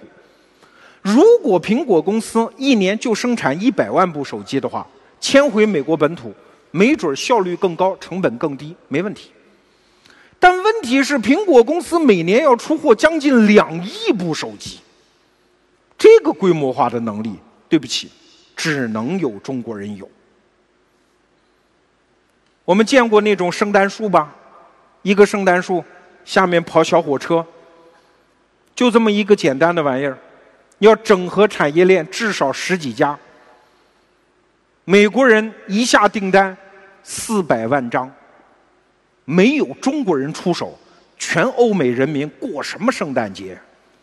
你没有这种规模化的能力。人工智能要的是规模化的数据，对，这就是中国人的强项。所以，我们看到过一些数字，全世界人工智能的相关论文百分之四十几是中国人写的，我们的脑子对它的理解一点也不差。我们每年毕业上百万的工程师，超过一些小国的人口。当算法门槛没有那么高的时候，中国的人口优势又出来了。更重要的是，我们中国人是多么的热爱互联网。我们通过买买买、卖卖卖、订订订，不断把自己的数据上传，喂养人工智能这头怪兽。所以现在，请听题。人工智能这波机会，中国人有多少胜算呢？好吧，承你吉言。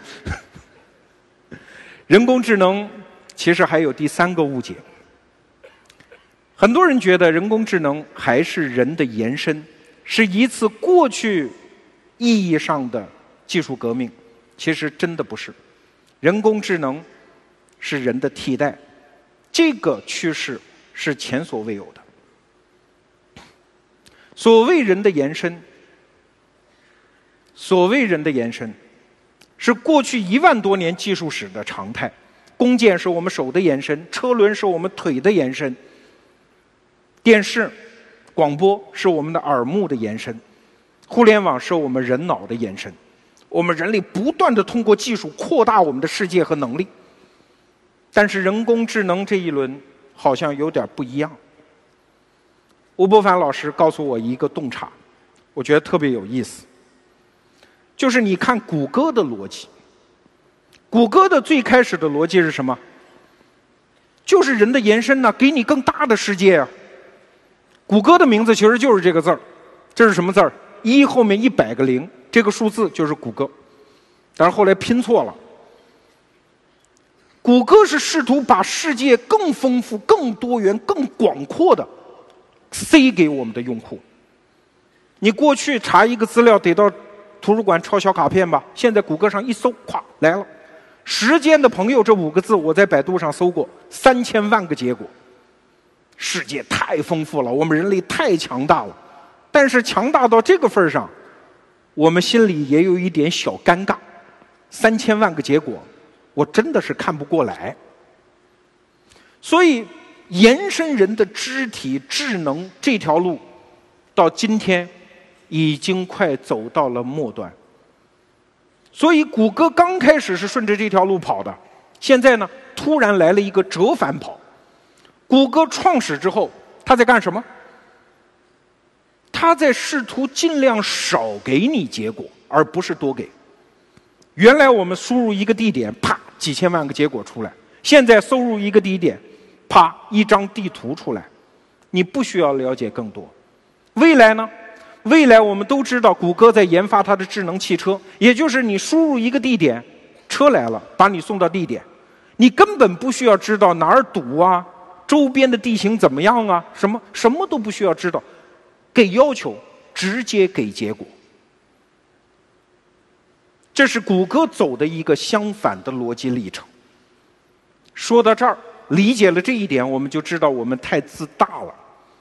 我们还在说人工智能这个词儿，好像是这玩意儿是我们人造的。我还能控制它。我们距离控制它已经越来越远。它和人之间的关系已经不是主人和工具之间的关系，而是心理学界经常讲的大象和骑象人之间的关系。什么意思？就是人工智能就像那头大象，它用自己的算法在走它自己的路。我们骑在它身上，偶尔给它下一个命令，它偶尔会听，能够改变它的路向。但是本质上，我们是跟着它在走。举一个例子。假设十年后人工智能医生已经极其发达，你私人有一部这样的人工智能医生，现在他给你一个建议，说来把这药片吃了。你说我为什么要吃啊？我不痛不痒。人工智能医生说，这是我跟踪你的大数据，有几千万页，了解了现代医疗技术的发展，也读了几千万页，道理你想我讲给你听吗？大概花一万年时间，你愿意听吗？不愿意花这时间，来把药片吃了，对你好。然后你去找自己一个人类医生的朋友，说我该不该吃？你说他怎么给你建议呢？你只能吃了。你会发现，这就是对人的替代啊！我们那个医生朋友面对这样的对手是没有任何抵抗力的。在过去的人类世界当中，不管什么样的技术，本质上都是连接人和人。蒸汽机牛吧，火车牛吧，它让我们到远方去，在远方能够遇到更多的人。但是人工智能呢，把我们原来的协作关系让它彻底解体掉。我们的司机、我们的秘书、我们的医生、我们的律师，逐渐的要退到历史的暗影当中。人际关系将变成人机关系。我们原来所有文明的基础，就是人和人之间的协作面临解体，人类文明必须重新构建人和人的关系。这个冲击就实在是太大了。每一个人都有可能在人工智能这个浪潮当中获益，但是每一个人脚下的土壤。都将因此而动摇。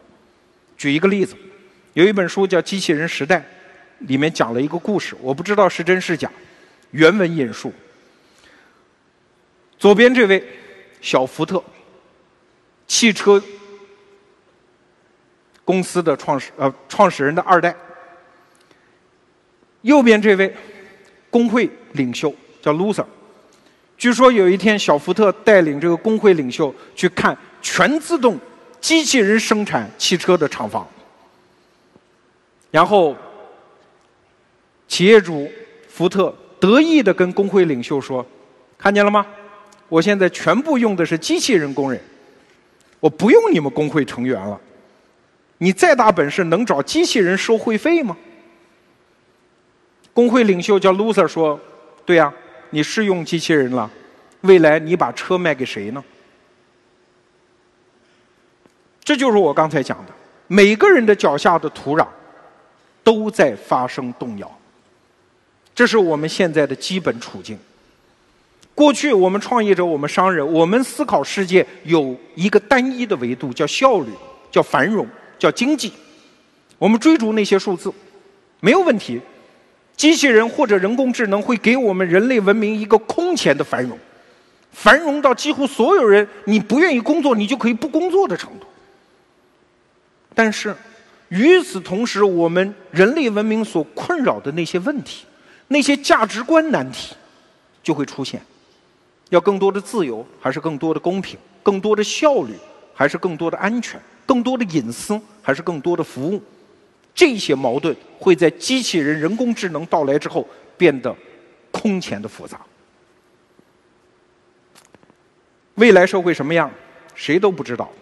我也不敢信口雌黄的猜测，但是现在我要宣布一件事儿：尤瓦尔·赫拉利写出了《人类简史》，去年卖了一百万册，席卷了中国的知识界。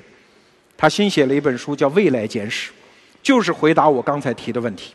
到目前为止，全世界只有英国版，美国版还没有，但是中文版选择在时间的朋友现场首发，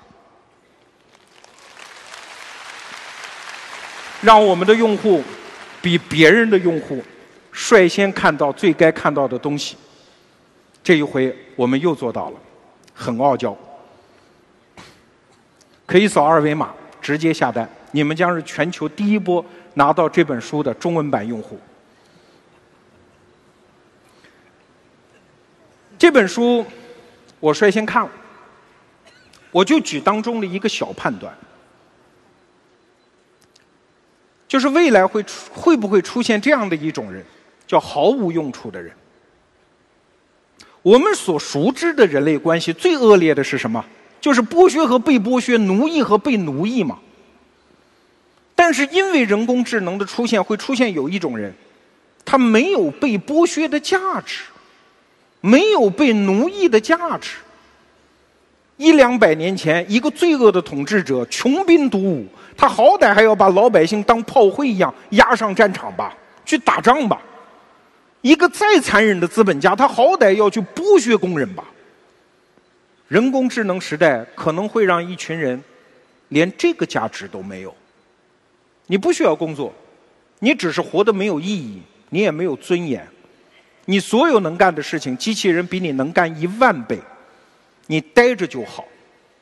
政府可能会给你一个虚拟现实的眼镜你在那儿打游戏吧，就这么度过余生。会不会出现这样一种人？这种人的比例有多大？尤瓦尔·赫拉利他在这本书当中的判断是很大。好了，这本书里面的奇思妙想，包括那种让我自己看了都觉得惊骇的判断太多。有勇气的人不妨翻翻这本书，跟着尤瓦尔·赫拉利的思路往下想，怀着一种极恐的心情细思下去。没有勇气也没有关系，等到那个时代到来，总会比现在好，至少可以不工作，也挺好。但是回到现实，毕竟有一件事情迫在眉睫，就是大量的工作会失去。跟蒸汽机时代，汽车终将会替代马车；汽锤发明之后，铁匠终会失业一样，这个世界当中大量的人会失去他们的工作。卡普兰，斯坦福大学的教授做了一个调查：美国有案可查的七百二十个职业当中，会有百分之四十七被人工智能替代；在中国，这个数字会更多，大概是百分之七十几的职业会被人工智能替代。那怎么办？我们现在心中升起的疑问是什么样的人会被替代？好，我们不妨给一个粗糙的结论。请注意，是粗糙的结论。如果你现在所有的优势都是附着在某种职业技能上，不管你是会开车，还是会打针，会开外科手术，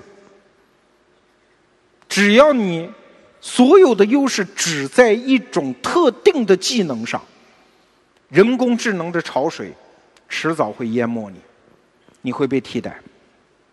那什么样的人不会被替代？简单的说，这种说法有很多种。我最认可的是这么一种：如果你的优势是领导力和创造力，你就身处在一个暂时不会被淹没的高地上。好，什么是领导力？就是你会组织一群人去做一件极其复杂的事儿，一件从未有过的事儿。叫领导力。如果你能做一件从来不存在的事儿，这叫创造力。那你用这两种方法和人工智能赛跑，那就有一丝胜算。当然，有人会反驳说，没有那么惨了。过去产业革命，事实证明不也都是繁荣的结果吗？没有那么多的悲哀。但是这一次真的不一样。上一次产业革命就是电气化革命，前后大概花了三十年时间。老铁匠的职业是被工业的汽锤给替代了，但是那个过程相对来说比较漫长。老铁匠的儿子大学毕业了，在办公室里找到了文员的工作，这个家庭的收入受到的冲击没有那么大。但是人工智能这一轮真的是不一样，它会非常快，在未来五到十年之后，你会发现这个世界变得你不认识。所以啊，我们这一代人总觉得进步是好的，但是，正如这句话写的，进步是好的，但是比进步更好的是缓慢的进步。所以，二零一六年是人工智能的元年，这一年我们听到了一个好消息和一个坏消息。好消息是我们在进步，坏消息是这一次。我们可能进步的太快，当然怎么办？二零一六年，我听过的最优质的建议，来自于财新的总编王硕。王硕在他的专栏里面给我们讲了一种另类的二八原则，就是你只需要抽出百分之二十的精力去了解一个领域百分之八十的知识就足够了。过去我们主张说术业有专攻，我们应该在学问的某一个分叉的金字塔上不断向尖端攀登。王朔说没有必要，因为前面我们判断的好，只要你是某一个专业的技能，很可能就会被替代。我们跟人工智能将来玩的是什么？是捉迷藏。我们跟他们拼的是跨界的能力，是整合的能力，是协作的能力，是创造的能力。所以，以一种游牧民族的方式。以一种知识的游牧民族的姿态出现在知识、技能和人类文明的原野上，这恰恰是我们应该和人工智能博弈所采取的姿势。哪里水草丰美，我们就转场到哪里。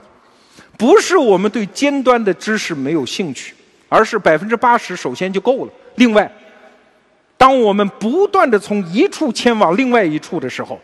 一个领域知识的百分之八十，已经足够激发我们对全新领域的好奇心。这个时候，我们身为游牧民族，拔起我们的帐篷，赶着我们的牛车，去到那群新的草地上，把自己变成一条知识的溪流，让观念、思想在里面不断的发生验证、融合、碰撞、反证。当我们以这种姿态生活的时候，人工智能暂时真的就拿我们没办法。